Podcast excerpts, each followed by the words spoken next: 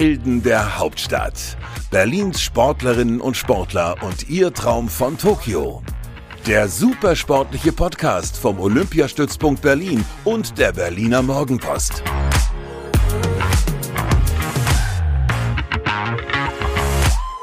Hallo und herzlich willkommen zur Premierenausgabe Helden der Hauptstadt. Mein Name ist Inga Bödeling, ich bin Sportreporterin der Berliner Morgenpost und äh, freue mich, ab jetzt jede Woche einen Berliner Sportler oder eine Berliner Sportlerin hier begrüßen zu dürfen, äh, die auf dem Weg zu den Olympischen und Paralympischen Spielen in Tokio sind. Ähm, und ja, unser erster Held bist du, lieber Konrad. Schön, dass du da bist. Freut mich, hier sein zu dürfen. Ja, ähm, Konrad Robin Scheibner so richtig, wie ich gerade mhm. erfahren habe, sagt das aber nur die Mama, wenn er was verbrochen hat. Deshalb genau. bleiben wir bei Konrad heute. und um jetzt nicht deinen gesamten Wikipedia-Artikel abklappern zu müssen, um äh, zu erfahren, wer du so bist, haben wir uns eine kleine Kategorie ausgedacht. Und zwar, in der du dich jetzt selbst vorstellen kannst. Und mhm. ähm, damit legen wir jetzt los. Und ich würde sagen, auf geht's. Konrad Scheibner in 60 Sekunden. Alter. 24. Sportart. Kanu-Rennsport. Olympiateilnahmen. Noch keine, aber hoffentlich dieses Jahr. Wer ist dein Vorbild? Ähm, sportlich Sebastian Brendel. Äh, Glücksbringer? Uh. Ich selber? Hm. Was darf in deiner Sporttasche nicht fehlen? Kopfhörer? Welchen Sport würdest du machen, wenn du kein Kanute wärst? Oh, viele. Dann würde ich viele ausprobieren, ähm, aber wahrscheinlich irgendeine Spielsportart. Okay. Was war dein größter Erfolg bislang? Ähm, Weltmeister und vierfacher U23-Weltmeister. Und deine größte Niederlage? Viermal hintereinander Dritter zur WM von 2014 bis 2016. Äh, wie viele Medaillen hast du schon geholt? Ähm, international so sechs, sieben, acht Stück. Wie jubelst du über deine größten Erfolge? äh, meistens ein Schrei direkt nach dem Rennen. Okay, und äh, welcher Superheld kommt dir am nächsten? Oh, äh, am nächsten aber Batman gerne.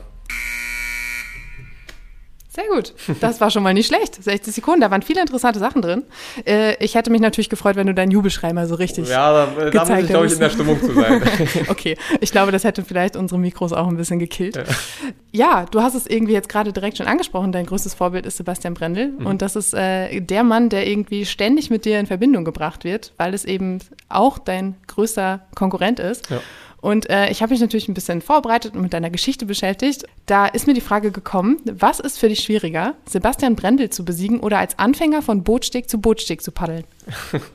es ist beides tatsächlich keine einfache Aufgabe. Ähm, ich glaube, es ist äh, beides in der entsprechenden Zeit sehr, sehr anspruchsvoll.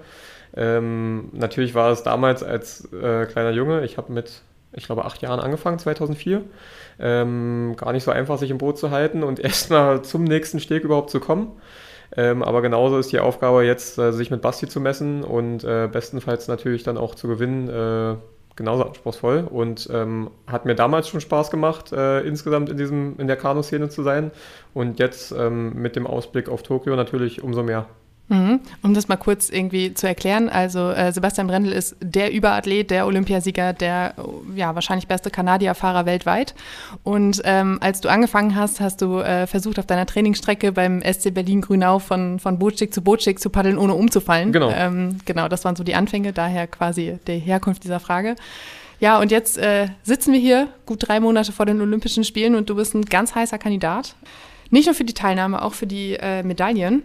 Und ich habe gelesen, dass du, äh, oder den Spruch von dir, äh, Zeiten ändern sich, Träume bleiben. Mhm. Ähm, ist das so das, was, was du irgendwie als, als ja, Motto des letzten Jahres auch so ein bisschen mitnehmen würdest? Ich glaube ja, ich würde das schon als meinen Leitspruch des letzten Jahres bezeichnen, ähm, weil ich einfach gesagt habe, okay, ich kann an der Situation, wie sie momentan ist, nichts ändern dass eigentlich so gut wie alle Wettkämpfe abgesagt wurden, dass der große Traum Tokio erstmal in Gefahr war, denn zum Glück nur verschoben wurde und jetzt aber, ich sag mal, immer noch nicht äh, ganz sicher ist, ähm, ob man dahin fährt, äh, ob er stattfindet überhaupt. Ähm, aber dieser Leitspruch hat mich erstmal letztes Jahr wirklich gut angehen lassen und ich habe letztes Jahr auch nochmal einen Sprung gemacht in, der, in meiner sportlichen Entwicklung wofür ich sehr dankbar bin und ähm, weshalb ich, glaube ich, auch jetzt dieses Jahr eine ganz gute Ausgangslage habe. Ich habe auch in, so in der Vorbereitung gedacht, eigentlich äh, kam dir der, die Verschiebung ja dann fast nicht unbedingt entgegen, aber du hast auf jeden Fall irgendwie davon profitiert, weil es läuft ja jetzt fast noch besser als vor einem Jahr. Genau, also ich denke, ich habe da wirklich das Beste draus gemacht. Ähm, das war auch von Anfang an so mein Ansatz zu sagen, ja, ähm, ich kann aus dieser Verschiebung einfach noch das Bestmögliche rausholen und dann meine Ausgangslage noch verbessern. Und ich denke, äh, da kann ich eigentlich, auch wenn ich wirklich sagen muss, insgesamt keine schöne Situation so äh, gesamt gesehen, aber kann ich eigentlich irgendwo froh sein, dass ich die Chance so genutzt habe und dass es irgendwie so gekommen ist, ja. Mhm. Ähm, Konrad ist hier gerade reingeschneit und kam frisch von seiner Corona-Impfung. Wir haben im Vorhinein auch noch kurz äh, über das Thema gesprochen, dass ja Sportler geimpft werden sollten, äh, wenn es gut läuft, dass es aber natürlich jetzt auch langsam ein bisschen eng wird, weil ähm, es waren bis vor kurzem nur noch 100 Tage und äh, genau. irgendwie muss man ja diese zwei Impfungen da auch reinkriegen. Ähm, bist, bist, du froh, dass es jetzt äh, so ist, wie es ist? Mit der Impfung? Ja. Ja, auf jeden Fall. Also ich bin echt dankbar, dass es geklappt hat mit der Impfung ähm, jetzt. Ähm, einfach um dann A, zeitlich das alles auf die Reihe zu bekommen, aber B, auch ein besseres Gefühl für sich persönlich zu haben. Auch wenn man natürlich sagen muss, dass wir als Sportler wirklich immer versuchen, bestmöglich das Hygienekonzept dann auch einzuhalten. Ähm, das geht über das alltägliche Training, über Trainingslager mit Vortests, wenn wir irgendwo hinreisen ähm, aber auch Tests vor Ort, ähm, aber dann natürlich auch all das, was auf dem Wettkampf ähm, passiert. Und mhm. da will man sich selbst schützen, aber natürlich auch alle anderen. Äh, und ich denke, dass wir das aber als Verband auch sehr gut umgesetzt haben bisher. Mhm. Ja, so, so, diese Sicherheit einfach zu haben, irgendwie, man hat jetzt alles getan, um, genau. damit es vernünftig läuft, das kann ich verstehen.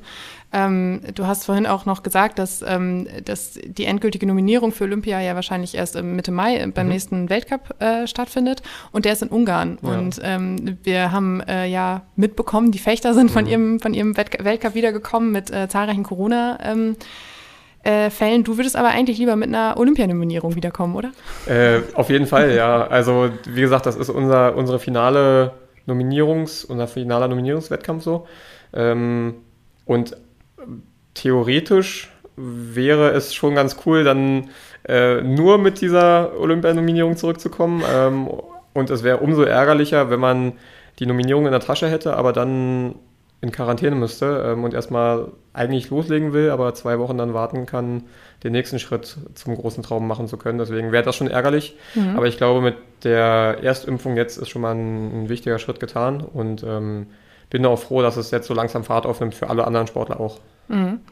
Ähm, um die äh, Hörer ein bisschen abzuholen, die jetzt nicht so wahnsinnig drin sind im Kanusport. Mhm. Ähm, du bist Kanadierfahrer und äh, das sind die, die in ihren Booten knien und äh, das Paddel in, ins Wasser stechen, richtig? Genau, also man kann sich das so ein bisschen vorstellen wie eine halbe Ausfallschrittposition. Also ich knie auf meinem, in dem Fall ich bin Linksfahrer, also auf meinem linken Knie. Ähm, habe das rechte Knie so nach vorne gestreckt. Mein Boot ist so ungefähr hüftbreit, würde ich sagen. Und äh, ja, ist wirklich nicht breit. Also ich habe angefangen mit einem deutlich breiteren Boot, aber die Boote werden natürlich immer schmaler.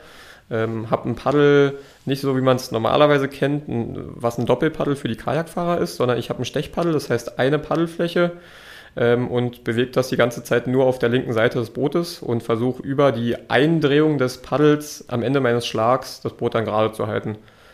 Ich hoffe, das ist so möglichst es. Ist, es ist sehr anschaulich äh, beschrieben und es klingt einfach sau anstrengend. das ist es auch, ja.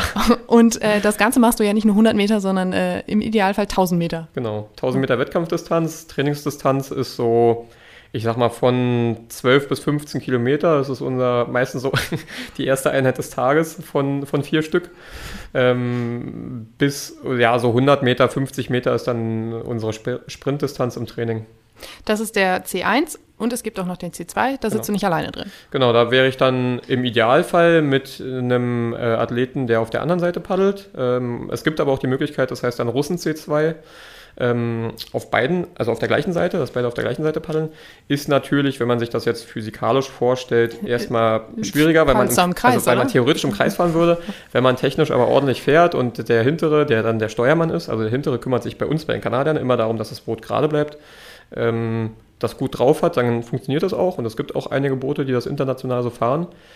Wir haben jetzt national aber so ein gutes Angebot ähm, an Links- und Rechtsfahrern, dass wir da nicht drauf angewiesen sind. Ähm, prinzipiell wäre es natürlich auch möglich, dass ich mit Basti zusammen einsteige, aber wir haben zwei Boote, die jetzt auch in Saget an den Start gehen. Ähm, die haben letztes Jahr zu den Wettkämpfen oder zur Über Überprüfung, die wir hatten, äh, wirklich gute Leistung gezeigt und deswegen denke ich, dass wir da auch mm, so ganz gut aufgestellt sind. Zeget, das ist der Ort, an dem die äh, Nominierung oder dieser Weltcup Mitte Mai noch stattfindet. Genau. Genau. Und ähm, der C2, den fährst du mit äh, Michael Müller. Mhm. Okay, dann äh, weiß man jetzt auch, wie du da so unterwegs bist und ja. alles. Ähm, du hast vorhin gesagt, 15 Trainingskilometer so am Tag. Mhm. Kannst du ungefähr abschätzen, wie viele Kilometer du auf dem Weg nach Tokio schon zurückgelegt hast? Oh, äh, ist ja jetzt die Frage, ab wann wir da zählen. Wenn wir jetzt sagen von 2004 an, dann, äh, oh. dann wird das schwierig, das äh, wirklich äh, ab, abzufassen. Aber ich sag mal, wenn wir jetzt diese Saison nehmen, dann habe ich bis von 1. Oktober bis Weihnachten knappe 1000 Kilometer äh, nur Langstreckentraining. Dazu kamen dann noch ein paar Belastungskilometer, also ich glaube so 1100 Kilometer bis Weihnachten. Mhm. Ähm, und dann muss man das jetzt halt einfach weiter hochrechnen. Aber Weihnachten ist immer so dieser Meilenstein, wo, wo der Trainer sagt, bis dahin 1000 Kilometer und dann, dann hast du äh, dir ein bisschen Weihnachten verdient. Ähm, genau, aber es äh, kommt einiges zusammen, auch gerade so über die Jahre. Ja, sportlich, 1000 Kilometer, kann, kann man machen. Ja. ähm, du hast ihn, hast ihn gerade angesprochen, Sebastian Brendel oder auch Basti, wie du sagst. Ähm, es, ich habe es vorhin gesagt, ist der eigentlich der Überathlet im Moment oder in den letzten Jahren. Ähm, jetzt ist es so, dass du ihn ganz frisch äh, am vergangenen Wochenende oder also ja in der zweiten nationalen Olympia-Quali in Duisburg geschlagen hast. Mhm. Ähm, zeigt das auch so ein bisschen, dass du irgendwie die Zeit jetzt die Verschiebung genutzt hast und äh, da einfach noch einen Sprung gemacht hast?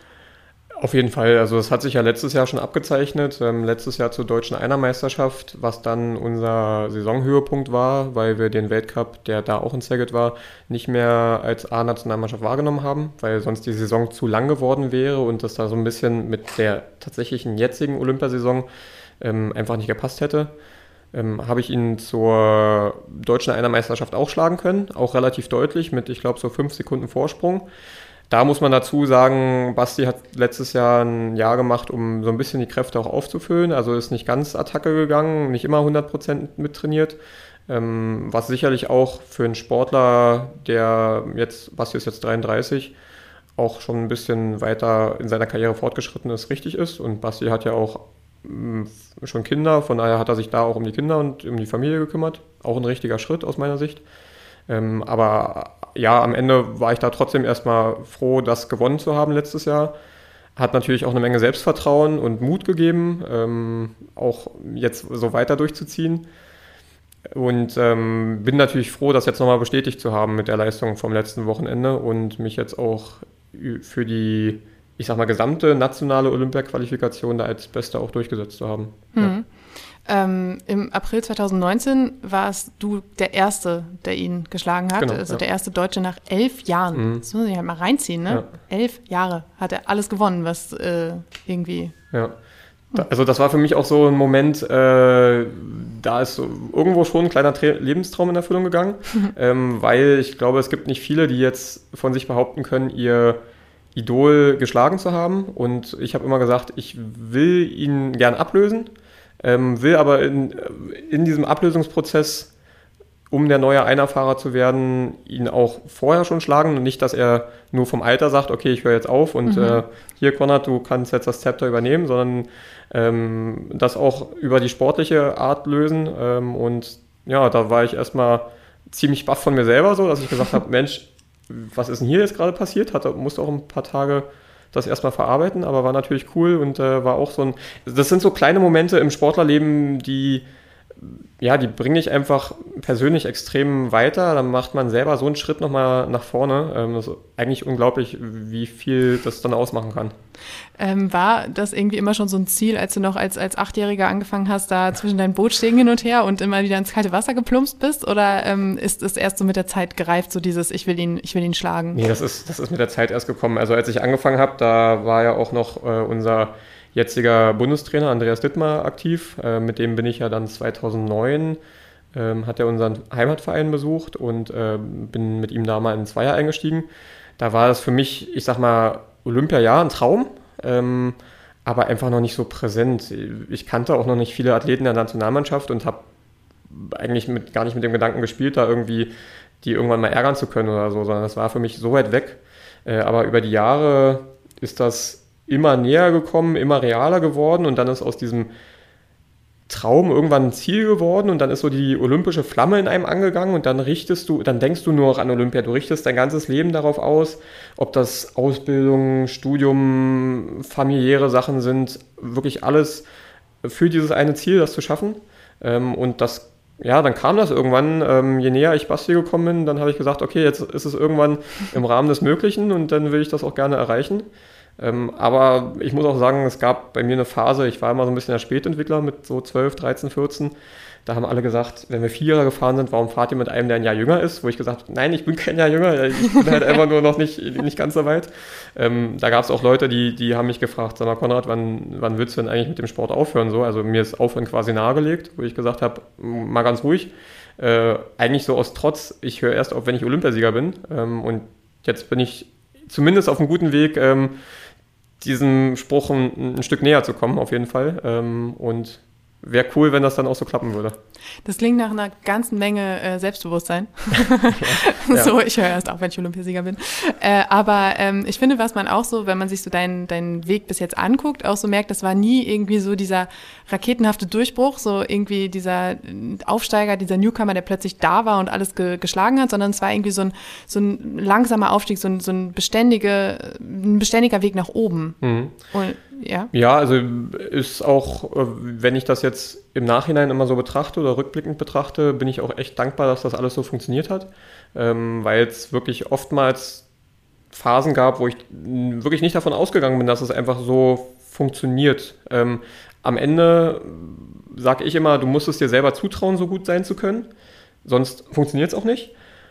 Aber es gab trotzdem Phasen, wie gesagt, diese Spätentwicklerphase, dann, was ich vorhin schon gesagt hatte, dreimal hintereinander Vierter zur Weltmeisterschaft. Das waren alles so Dinge, wo ich dachte so, boah, schon, schon schade, dass das nicht so richtig zündet jetzt. Und ähm, nach 2016, wo es dann das dritte Mal war, seitdem ist dieser Aufstieg schon relativ steil. Ähm, und wie gesagt, dafür bin ich echt dankbar, habe aber auch eine Menge investiert dafür, ähm, zerreiß mich beim Training immer und fordere mich selbst heraus. Und ich glaube, das sind auch Sachen, das sind Learnings aus diesen schweren Zeiten. Gerade so, als ich noch so klein war, habe ich wirklich gelernt, mich, mir im Training so viel Mühe zu geben. Und das habe ich immer noch. Aber ich habe genauso über Zweierpartner in den Jahren gelernt, auch mal ein bisschen zurückzuschalten, was ich dann auch nicht konnte. Und so reifst du einfach als Athlet und wirst halt damit Stück für Stück von allen Seiten irgendwo besser, ähm, bis du am Ende dann hoffentlich die Fähigkeiten und die Kapazitäten hast, so den großen Wurf dann zu landen. Ich, ich finde es auch ziemlich äh, bewundernswert, das so durchzuziehen, obwohl man irgendwie von vielen Seiten ständig gesagt kriegt, ja, wann hörst du auf? Ja, reicht nicht, ja, ist ja ja jünger. Also das ist ja auch viel Gegenwind, den man kriegt und trotzdem ja. das so durchzuziehen. Ja, also es, äh, ich habe einen äh, Trainingspartner aus Magdeburg, äh, der hat mal einen Spruch gebracht, ähm, Flugzeuge brauchen Gegenwind, um aufzusteigen. Mhm. Ähm, ja, irgendwo stimmt das, glaube ich, auch. Ähm, dieser Gegenwind macht dich auf jeden Fall stärker und ähm, ja, klar, es war jetzt nicht nur so, dass alle gesagt haben, hör auf oder irgendwas. Ich muss auch sagen, ich hatte so viel Unterstützung aus dem familiären Bereich, also aus meinem ganzen engen Umfeld, für das ich auch mega dankbar bin. Ähm, und ich glaube, es sind beide Seiten machen dich halt stark. Einmal, wenn es läuft, dass du da wirklich A, die Unterstützung hast, dass du so in, in Flow kommst oder so ein Momentum hast, sage ich mal, aber auch, dass du aus deinen Fehlern und den Niederlagen lernen kannst und die, ich sag mal, in das, ins richtige Licht für dich persönlich rücken kannst. Ähm, das, also die Olympischen Spiele wurden ja um ein Jahr verlegt. Das heißt, wir sind jetzt 2021. Vor fünf Jahren waren die äh, letzten Sommerspiele. Was war da? Wo, wo, warst du da? ähm, da bin ich dann U23-Weltmeisterschaft gefahren. Also das war das letzte Jahr mit dem vierten Platz. Mhm. Ähm, da war es auch noch so, ja, ich war schon in der Leistungsklasse, also ich war in der gleichen Startklasse wie Sebastian Brendel, aber es war für mich noch gar nicht so, wie gesagt, einfach noch nicht so wirklich greifbar. Ähm, hab zwar auch dann zur zweiten Qualifikation schon eine Strecke gewonnen, ähm, und die Trainer haben auch gesagt, dass es prinzipiell sie mich auch gerne in der Olympia-Vorbereitung vorher schon mitgenommen hätten. Ich weiß aber nicht, ob ich persönlich schon weit genug gewesen wäre. Da muss man ja auch aufpassen, dass man die jungen Sportler nicht zu schnell herausfordert ähm, und die dann an den großen Aufgaben oder der großen Erwartungen oder Übertraining kaputt gehen. Deswegen ja, denke ich, dass das schon der richtige Schritt war, da noch abzuwarten, die Füße stillzuhalten und ich sag mal jetzt diesen, den Schwung, der über die Jahre jetzt so 2017 bis jetzt äh, kam, einfach mitzunehmen ähm, und da das Beste dann draußen machen zu können. Hm, du hast ihn gerade jetzt nochmal angesprochen, Sebastian Brendel. Ähm, ich habe gelesen, dass ihr zum Beispiel auch im Trainingslager in Florida ein Zimmer geteilt habt. Mhm. Ähm, du sagst, er ist ein großes Vorbild. Ähm, ihr versteht euch dann offensichtlich auch ganz gut. Ja, ich würde sagen, prinzipiell sind wir da sportlich ähm, sehr fair miteinander. Klar ist es jetzt so, dass man, wenn man Konkurrenzdruck hat, jetzt wahrscheinlich auch nicht beste Freunde wird. Ähm, das denke ich auch, äh, müsste irgendwo klar sein, einfach weil man natürlich um entweder einen Startplatz oder am Ende auch um die Medaille konkurriert.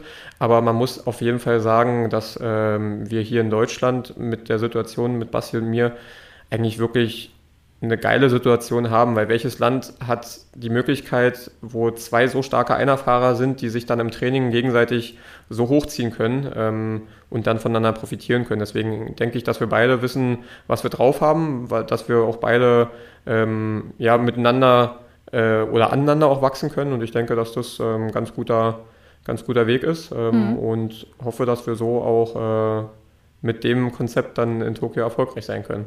Ja. Ich, ich habe nur, als ich das alles so gelesen habe, dachte ich so, er hat sich doch bestimmt auch öfter mal gedacht, so, was ist das denn eigentlich für einer, der da jetzt irgendwie ständig ja. mir in die Quere kommt, so langsam aber sicher. Das ist ja für einen, der irgendwie alles gewonnen hat über Jahre, auch nicht so einfach. Ich, ja, ich glaube auch, dass man gerade, wenn man jetzt so lange unbesiegt war, ähm, da erstmal das einordnen muss, so, okay, da ist jetzt einer, der, der äh, macht da ganz schön Stress. Ähm, da ja, ist mir, also ist mir auch bewusst, dass, dass es ähm, von mir dann auch so, ich sag mal, irgendwo als Angriff gesehen werden kann, aber äh, wir wollen ja beide unsere Träume erreichen. Ähm, deswegen ähm, ist das, glaube ich, ja, eine Situation, die ist halt, die ist halt im Leistungssport da, dass, dass man um so Startplätze konkurriert.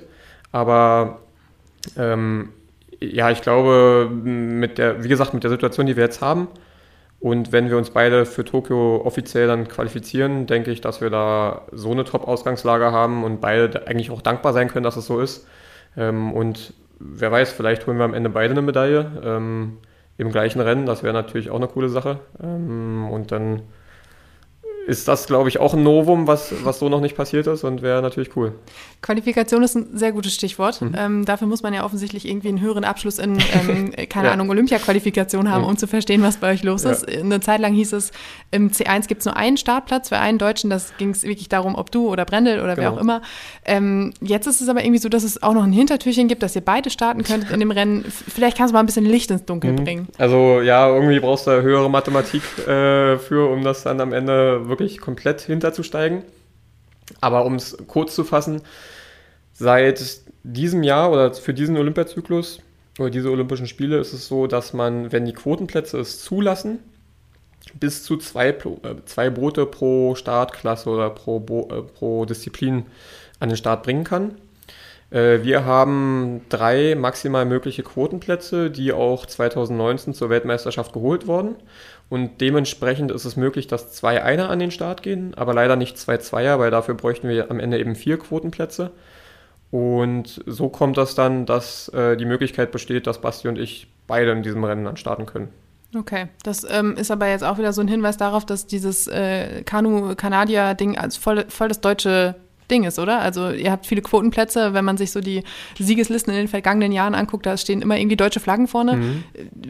Wie, wie kommt das, dass das so ein, so ein Phänomen ist hier? Ja, also ich glaube, wir haben wirklich einfach so eine gute Konkurrenzsituation in der, im gesamten Team. Ähm, kommen, würde ich sagen, auch insgesamt eigentlich gut miteinander, miteinander aus alle und ähm, haben so eben die Möglichkeit, uns sportlich herauszufordern, aber gleichzeitig auch als Team dann schon zusammenzuwachsen. Ähm, man muss aber auch sagen, dass wir 2019 zweimal vierte Plätze hatten. Äh, also wir in den olympischen Bootsklassen keine Medaille geholt haben, was erstmal so ein kleiner Dämpfer war. Mhm. Ähm, weil ich, ich weiß gar nicht, wie lange das nicht mehr passiert ist, aber es ist auch schon eine Weile her. Ja. Ähm, das war natürlich schade, aber ist natürlich umso mehr Ansporn, ähm, dass wir das jetzt nicht nochmal wiederholen. Und von daher kann das gerne mit einer Medaille dieses Jahr enden.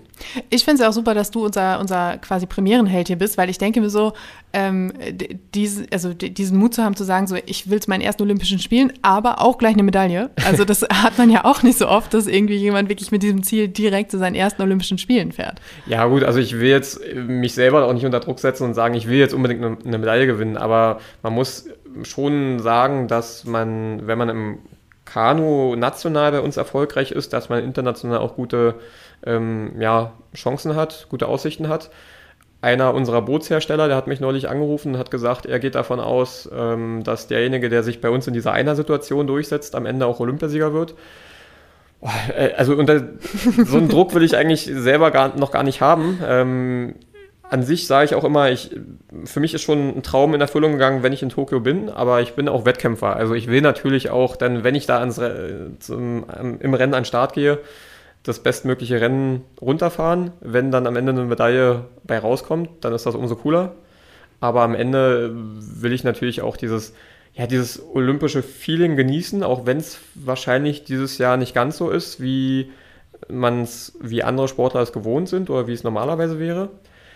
Ich glaube aber auch, dass das irgendwo Vorteile bringen kann, weil man von diesen äußeren Einflüssen, äußeren Eindrücken vielleicht nicht so über, überwältigt ist mhm. ähm, und damit mehr die Möglichkeit hat, sich auf den Sport zu konzentrieren und für den nächsten Olympiazyklus auf jeden Fall auch eine Motivation ist, zu sagen, okay, jetzt will ich es dann in, in Paris, aber auch richtig erleben. Also mit Zuschauern, dass äh, Freunde, Familie damit hinkommen können und das ist vielleicht in Paris dann auch einfacher zu lösen, als wenn alle nach Tokio wollen. ähm, von daher, ja, also klar, ist schade, erste Olympische Spiele jetzt nicht so wie normalerweise gedacht. Ähm, mhm. Aber wie gesagt, am Ende trotzdem großer Lebenstraum dann in Erfüllung gegangen und ich plane oder ich gucke immer so in Schritten. Das ist in Tokio am Start zu sein, ist ein Schritt und dann der nächste logische Schritt wäre natürlich zu sagen, okay, jetzt das nächstgrößere Ziel ist die Medaille. Und ähm, dann würde ich das auch so angehen, aber es ist natürlich jetzt nicht die Erwartungshaltung, dass ich sage, ich will da unbedingt eine Medaille gewinnen. Also das wäre, glaube ich, auch vermessen. Mhm. Ähm, aber klar, äh, ich glaube, wir Sportler gewinnen alle gerne und von daher. Ja. Und wenn man sich die nationalen Ergebnisse anguckt ähm, und äh, dann auch vielleicht im internationalen Vergleich sieht, wo man liegt, dann mhm. ist es ja auch irgendwie, macht man sich ja vielleicht auch was vor oder wenn man dann sagt, ja, ich möchte erstmal überhaupt teilnehmen oder so, wenn man weiß, dass man irgendwie ja. doch irgendwie in den Rennen immer weit vorne liegt. Also von daher ist das. Das stimmt auch, ja, aber klar, es ist jetzt es wäre auch eine Enttäuschung wahrscheinlich zu sagen, okay, ich will jetzt eine Goldmedaille gewinnen und am Ende wirst du Zweiter, Dritter, Vierter, ähm, legst trotzdem ein klasse Rennen hin. Das wäre, glaube ich, auch der falsche Ansatz. Also ich sage auch immer, weil ich mich jetzt in letzter Zeit auch viel mit Mentaltraining beschäftigt habe und das, glaube ich, auch ein Teil meines Erfolgs in, den Letz in der letzten Zeit ist, ähm, sage ich immer, ich will mein bestmögliches Rennen zeigen. Wenn ich das gemacht habe, dann kann ich damit auch sehr zufrieden sein. Ähm, und ich sag mal, was dabei rauskommt, da habe ich ja keinen Einfluss drauf. Ich, ich, kann die Leistung der anderen nicht beeinflussen. Nicht, nicht hundertprozentig. Klar kann ich mit meiner Renntaktik so ein bisschen die einschüchtern und was, aber am Ende fahren die trotzdem ihr eigenes Rennen, trainieren auch diese tausende Kilometer auf dem Wasser. Ähm, hm. Von daher, ja, muss man da vielleicht auch manchmal so das Ergebnis. Also, äh, mein, mein Mentaltrainer hat gesagt, das Ergebnis kommt, wenn du dich vom Ergebnis trennst. Oh, ja. Ja, und das fand ich echt einen guten Satz. Das stimmt, ja.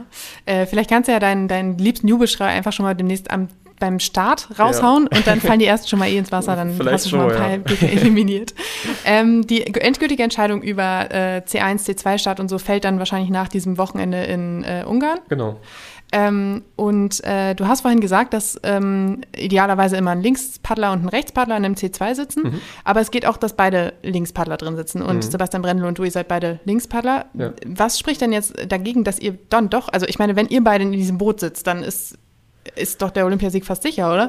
Also ja, so würde ich das jetzt auch nicht sagen. Ähm, das muss, ähm, also man kann jetzt nicht sagen, 1 plus 1 macht 2 so. Äh, das funktioniert in den Mannschaftsbooten auch nicht. Man muss da schon miteinander funktionieren. Ähm, aber wie vorhin angesprochen, also ja, das wäre jetzt eine Überlegung, die könnte man, ich sag mal, durchspinnen so, mhm. um zu sagen, ja, steigt doch mal miteinander ein, mal gucken, was bei rauskommt.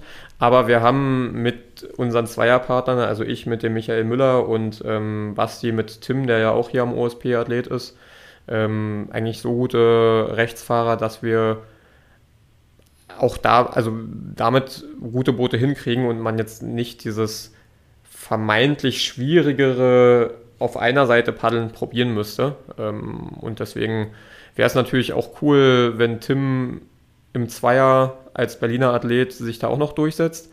Aber klar ist auch, dass äh, der Michael Müller und ich da jetzt auch nicht kampflos an den Start gehen werden, weil er hat den Traum, äh, ich habe den Traum und ähm, am Ende bin ich natürlich auch gerne in, in zwei Bootsklassen vertreten, um zweimal die Chance zu haben, da zu zeigen, was ich kann bevor ich jetzt gleich nochmal auf das Thema Mentaltraining zurückkomme, weil ich das ziemlich interessant finde, was du gesagt hast.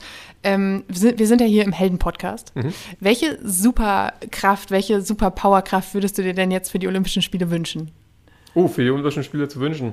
Naja, das ist eine gute Frage. Ich will ja trotzdem, dass es ein fairer Wettkampf bleibt.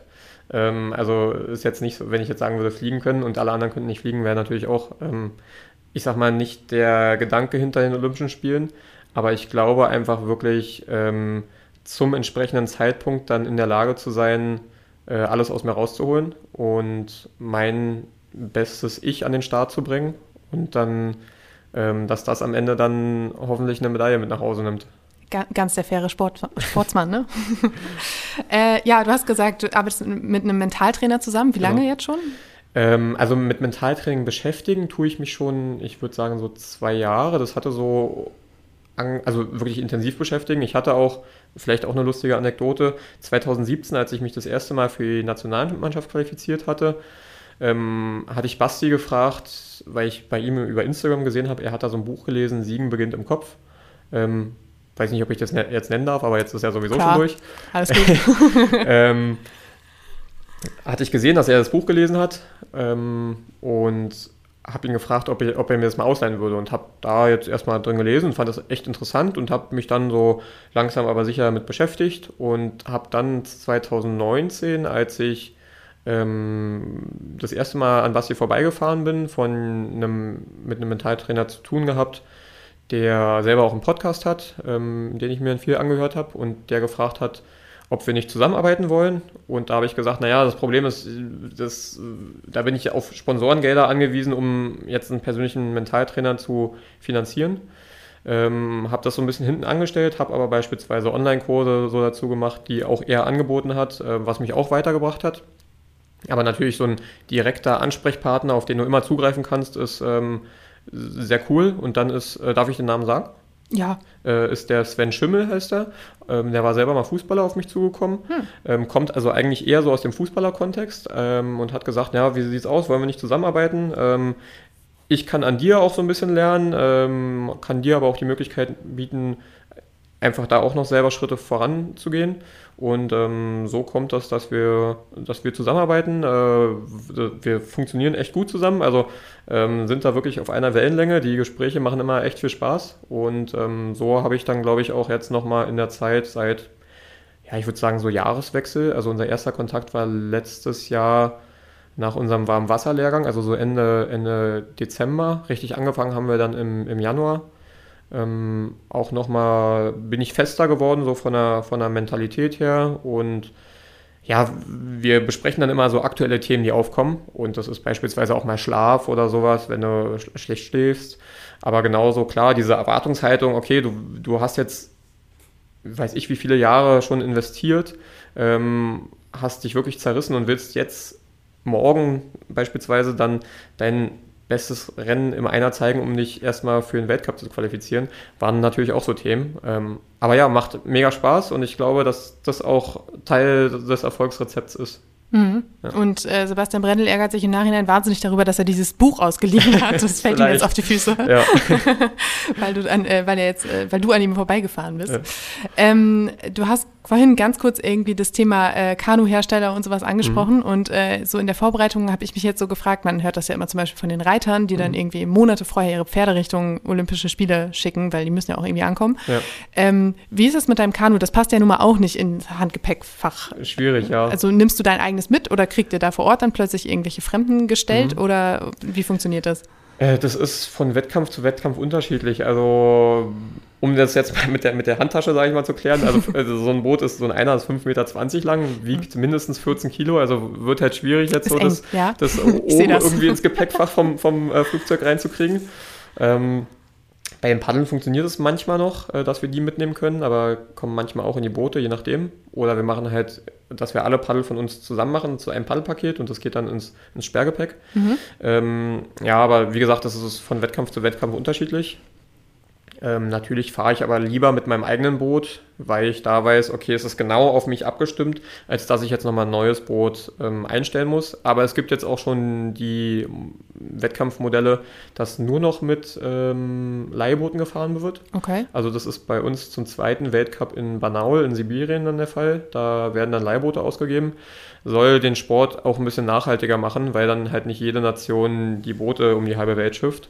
Was am Ende, denke ich, auch ein guter Ansatz ist, aber man muss natürlich sehen, wie die Sportler damit klarkommen. Weil, wie gesagt, am Ende will ich meine beste Leistung halt in einem Boot bringen, wo ich auch mit klarkomme. Mhm. Da ist der Vorteil, dass die Bootshersteller natürlich jetzt auch so viele Boote haben, dass wir dann auch das entsprechende Modell fahren. Aber manchmal ist es natürlich doch so, dass man als Sportler so wie die Prinzessin aus, auf der Erbse so einen kleinen Zentimeter ja. irgendwo, der irgendwo verschoben ist, oder lass es Millimeter sein, ähm, mhm. merkst du dann halt am Ende doch und bist dann irgendwie ein bisschen empfindlich. Ja. Aber dann ist ja vom Vorteil, dass nicht dein Boot dein Glücksbringer ist, sondern du selbst, weil du bist ja auf jeden Fall dabei. Also, ja. ja, also ich muss sagen, ich habe jetzt keinen direkten Glücksbringer so. ähm, aber ich will natürlich mir selber mal Glück bringen, so in, in dem Sinne, dass ich, dass ich immer mein Bestes gebe. Ähm, ich glaube, sonst ja, Aberglaube oder so ist bei mir vielleicht auch gar nicht so sehr dabei, aber ich habe so feste Abläufe, eine Playlist, wo ich sage, oh, mit der lief es einmal so gut, ähm, die höre ich jetzt halt immer in der Vorbereitung so, aber ja, sonst will ich mich da auch nicht zu sehr, ich sag mal, auf irgendwie Glücksbringer versteifen, glaube ich. Ähm aber also dadurch, dass du auch so viel Mentaltraining machst, ist es ja auch wahrscheinlich so, dass man einfach auch irgendwann so viel Glaube und ähm, ja, äh, Vertrauen in die eigene Stärke hat und in das eigene Können, dass es vielleicht auch gar nicht möglich, nötig ist, da jetzt irgendwie noch einen Teddybär mitzuschleppen, oder? ja, also mittlerweile kriege ich das wirklich gut abgerufen, dass ich in diese Stimmung komme, zu sagen, okay, jetzt, ähm, jetzt zerreiße ich mich. Mein Trainer sagt immer, bis Blut und kleine Knochen kommen. Uh. Äh, das war jetzt am Wochenende auch fast soweit. Also da habe ich gesagt, ich, mir ging es noch nie so schlecht nach dem Sieg ähm, weil ich mich da wirklich ganz schön zerrissen habe. Ähm, habe auch nochmal das Rennen so ein bisschen umgestellt im Vergleich zu dem ersten Leistungsvergleich zwei Wochen vorher. Ähm, und habe dann doch ganz schön damit zu kämpfen gehabt, alles in mir drin zu behalten, so nach dem Rennen. Eieiei, äh, ja. okay. Müssen wir jetzt vielleicht auch nicht näher drauf eingehen. So, als, als ehemalige Sportstudentin ähm, mit äh, diversen 800 Meter Läufen ja. weiß ich, wovon du sprichst. das ist nicht so angenehm. Genau. Ähm, jetzt hatte ich gerade noch eine Frage und sie ist mir entfallen. Gut, machen wir erst was anderes. Äh, und zwar ähm, hattet ihr letztes Jahr ähm, ein Trainingslager in Portugal und das mhm. ging ziemlich schnell zu Ende, oder? Ja. Ähm, das war so das erste Mal, ich beschreibe das immer als, also das war innerhalb der Situation, wo Corona so aufkam und ich beschreibe das dann immer als Gefühl, du hättest die Handbremse gezogen und wärst du ins Schlingern geraten für die mhm. sportliche. Welt. Also wir haben das Trainingslager schon umgeplant, eigentlich wären wir nach Italien gereist, da war aber Corona schon so zugange, dass wir auf Portugal äh, ausgewichen sind.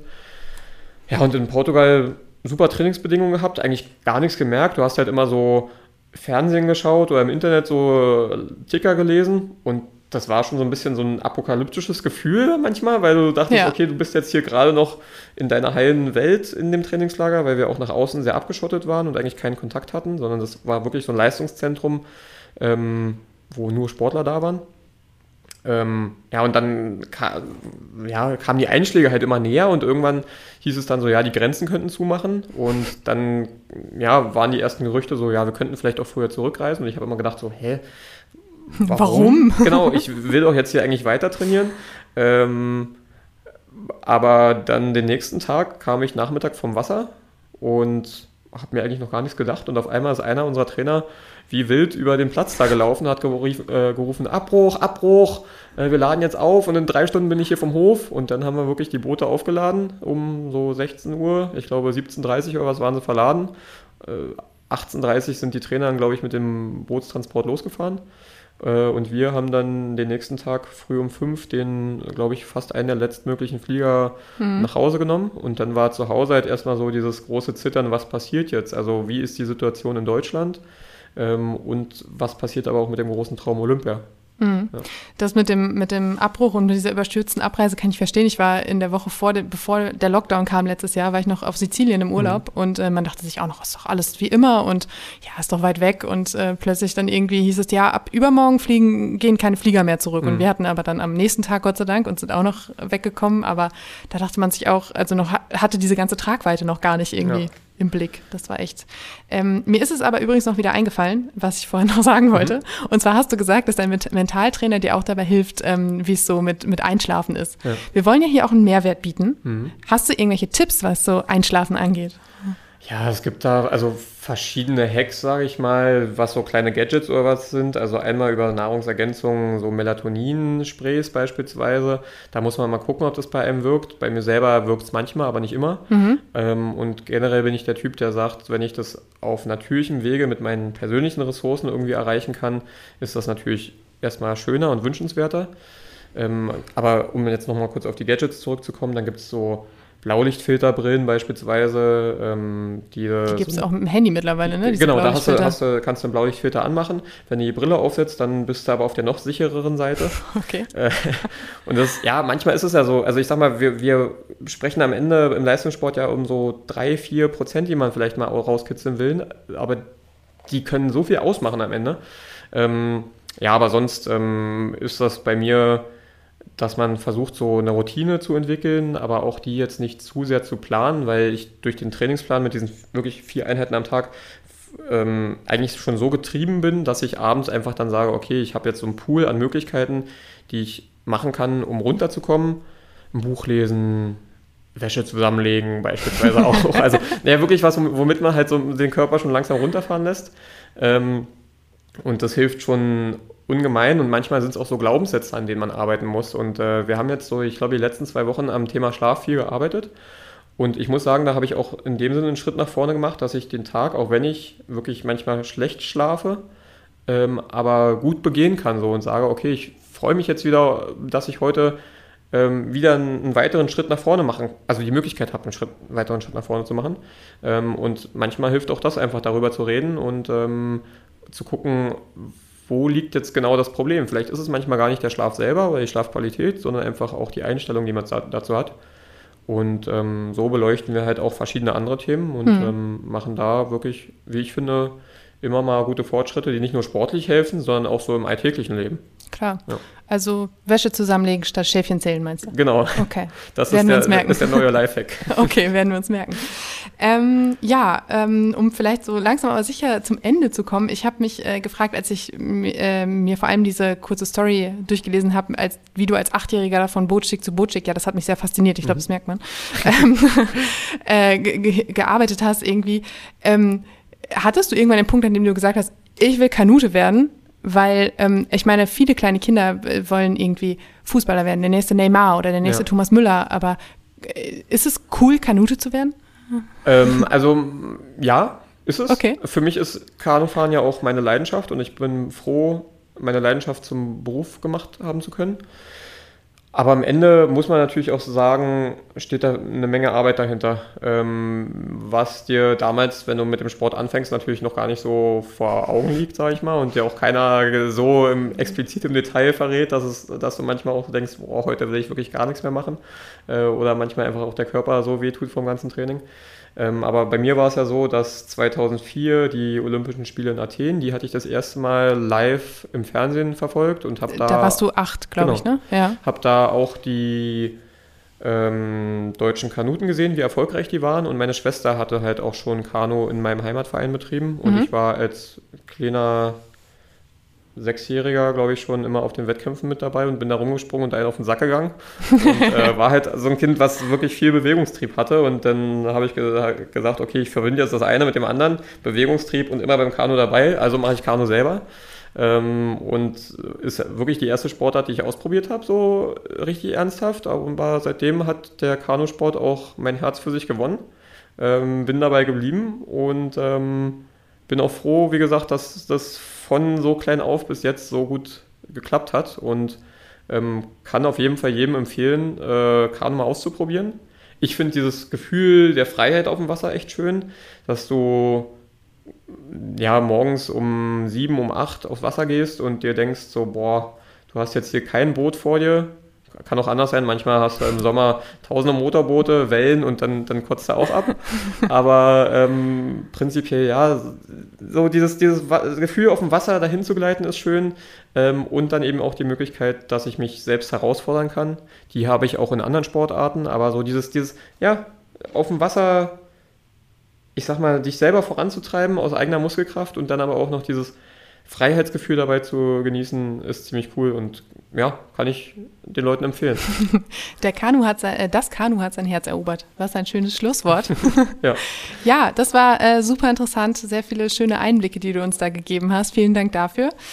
Ja, dann bleibt mir einfach nur noch dir die Daumen zu drücken für das, was jetzt noch kommt und äh, dass das alles so läuft, wie du dir das vorstellst und äh, am Ende in Tokio vielleicht mit dem Jubelschrei endet, damit wir ihn dann auch endlich hören können, vielleicht dann in der Siegerehrung im Fernsehen. Ja, ich gebe mein Bestes. So wünschen wir uns das. Ja, äh, vielen Dank und ähm, ja, ich freue mich auf die nächste Ausgabe nächste Woche und äh, bis bald. Ciao.